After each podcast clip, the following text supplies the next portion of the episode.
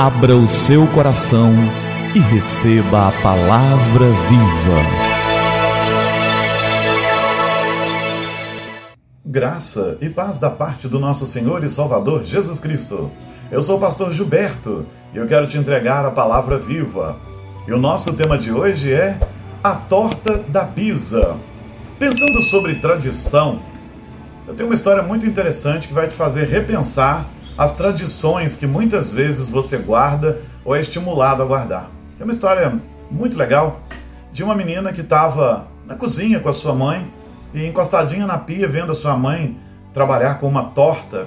E quando chegou a hora de cortar a torta, a mãe começou a cortar a torta na diagonal. Ao invés de cortar pedaços quadrados num tabuleiro retangular ou pedaços retangulares, ela cortava a torta na diagonal dentro do tabuleiro.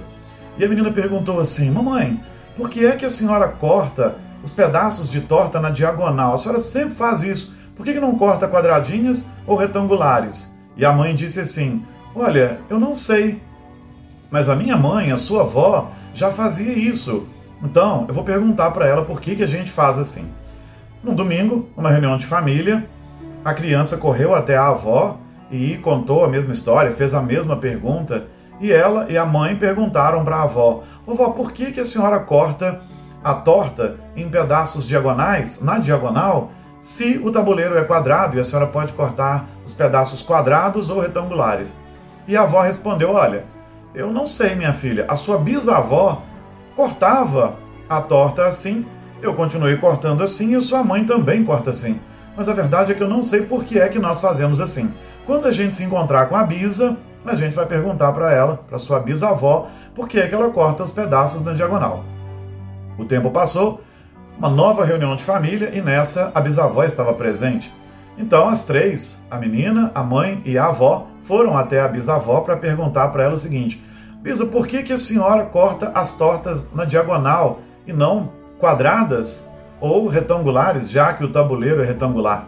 E a Bisa disse o seguinte: Mas eu não corto a torta assim.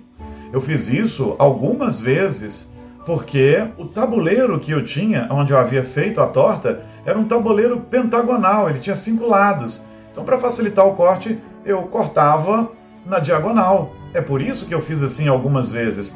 Mas, quando eu fiz tortas em tabuleiros quadrados, eu cortava as tortas em pedaços quadrados, ou quando em tabuleiros retangulares, eu cortava é, pedaços retangulares ou quadrados, sem o menor problema.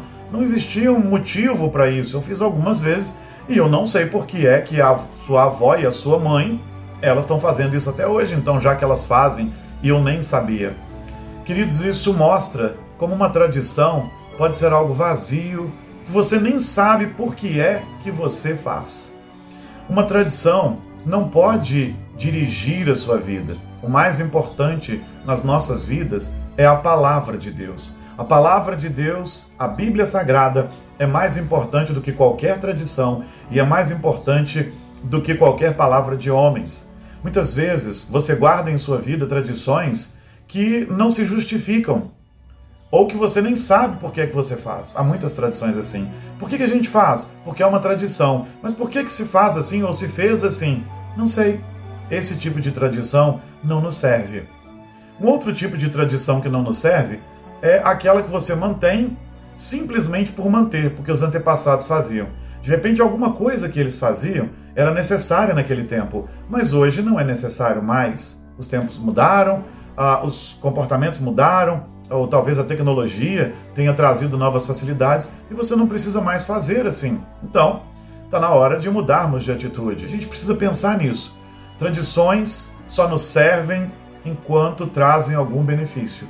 Se elas já não trazem mais nenhum benefício, ou se elas já não têm mais nenhum significado, se você não sabe por que você faz aquilo, uma tradição já não tem nenhum valor. A tradição não pode governar a sua vida. Jesus diz algo interessante sobre isso. Falando da tradição dos fariseus e dos escribas, dos doutores da lei, o texto diz assim: E disse-lhes, quem disse? Jesus, aos religiosos da sua época.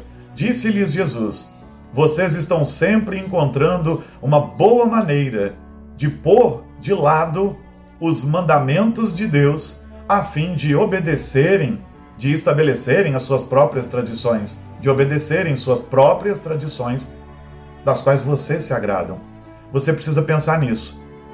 Na sua religião, na sua vida diária, você tem tradições que você nem sabe por que existem. Ou pode ser pior, pode ser que homens tenham instituído tradições para satisfazer a vontade deles ou da organização a que eles servem. Aquilo não só desobedece à Bíblia, como é produzido por homens para fazer a vontade de homens e não a vontade de Deus. Pense nisso. Não vivemos de tradições. Algumas podem ser importantes, mas elas não dirigem nossas vidas. E quando não sabemos por que fazemos, ou quando elas não trazem mais benefício algum, está na hora de abrir mão de uma tradição. Talvez criar novos hábitos ou reaver velhos hábitos da palavra de Deus que foram perdidas por causa de tradições vazias. Deus te abençoe. Você não precisa cortar a torta na diagonal se o seu tabuleiro é quadrado ou retangular. Vamos orar? É tempo de falar com o Senhor do universo. Pai querido, obrigado pela tua palavra. Ensina-nos a enxergar tradições vazias que não precisamos seguir mais. E ensina-nos a viver a tua palavra. Que nada seja maior que a tua palavra para dirigir nossas vidas. Tradições não podem ser maiores que a tua palavra. E palavras de homens também não. Que a tua palavra seja o nosso norte. Que o Senhor nos abençoe. Eu oro em teu nome, Jesus. Amém.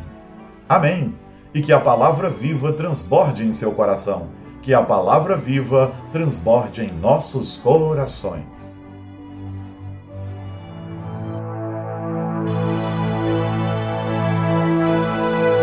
Abra o seu coração e receba a palavra viva.